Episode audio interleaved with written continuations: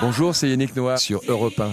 Yannick Noah, entre vous et moi, le podcast événement. Moi, ce qui me plaît dans et ma victoire à Roland ou quand je fais des concerts, c'est de pouvoir transmettre quelque chose à l'autre.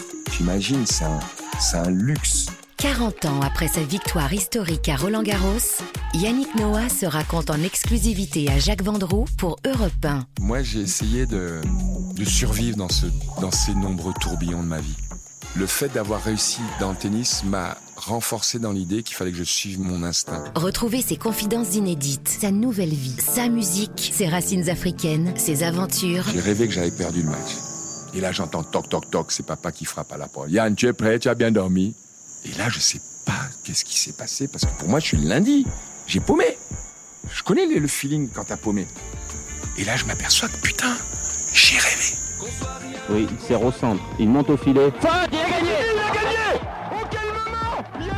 Yannick Noah, entre vous et moi, le podcast.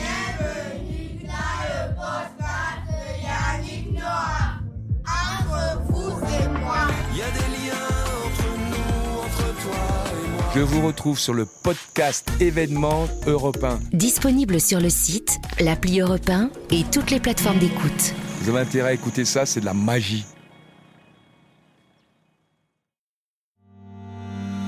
Bienvenue dans l'Anti-Sèche du Journal du Dimanche. Le podcast qui décortique ces mots qui sont dans l'actualité sans qu'on sache vraiment ce qu'ils veulent dire. Avec ce ballon, il frappe le deuxième but déjà 2-0 pour l'Inter au bout de 11 minutes de jeu Et où est passée la défense de l'AC Milan sur cette chevauchée fantastique? Au fait, c'est quoi la différence entre l'Inter Milan et l'AC Milan? Les deux équipes jouent dans la même ville, Milan, partagent le même stade et portent même des maillots qui se ressemblent. Bon, de loin. L'AC Milan joue avec des bandes verticales noires et rouges et l'Inter avec des bandes verticales noires et bleues. Et pourtant, ce sont bien deux clubs très différents. L'Inter Milan a été créé en 1908 et ce club est le plus jeune des deux puisqu'il est issu d'un schisme avec l'AC Milan qui existait à l'époque depuis 9 ans. La dispute entre les deux, on est donc au début du XXe siècle, est liée aux joueurs, ou plutôt à leur nationalité. À l'époque, il y a ceux qui ne veulent que des Italiens et ceux qui veulent accepter plus d'étrangers. Ce sont ceux-là qui partent et qui choisissent comme nom pour leur nouveau club Football Club Internazionale Milano, qu'on surnomme aujourd'hui Inter. Dans le passé, cet Inter était un club plutôt lié à la bourgeoisie. On appelait ses supporters Baucia, ça veut dire vantard ou fanfaron dans l'argot milanais. Et les supporters de l'AC Milan étaient davantage associés à la classe ouvrière. Eux, on les appelait caschiavite, ça veut dire tournevis, comme un symbole du travail manuel. Et tiens, puisqu'on en est aux dénominations, notez bien qu'en Italie, on dit bien AC Milan, alors que le nom de la ville est bien Milano en italien. Donc ça, cette petite différence, ça vient du nom de la cité en dialecte lombard. Milan, presque comme en français. Et pour faire connaisseur du sport, dites bien le Milan, pour parler de l'AC Milan, et non pas Milan, ou pire, Milan AC. Aujourd'hui, les différences économiques entre les supporters des deux clubs se sont estompées, notamment depuis l'arrivée de Silvio Berlusconi à l'AC Milan, ça c'était dans les années 1980. Alors je vous l'ai dit au début, les deux clubs jouent dans le même stade.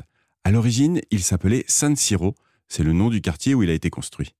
Depuis 1980, il a été rebaptisé Giuseppe Meazza, du nom de l'ancien joueur italien qui a porté le maillot de l'Inter et du Milan. Mais comme Giuseppe Meazza est plutôt une légende de l'Inter que du Milan, eh bien les supporters du Milan continuent de l'appeler San Siro. Ouais, faut suivre.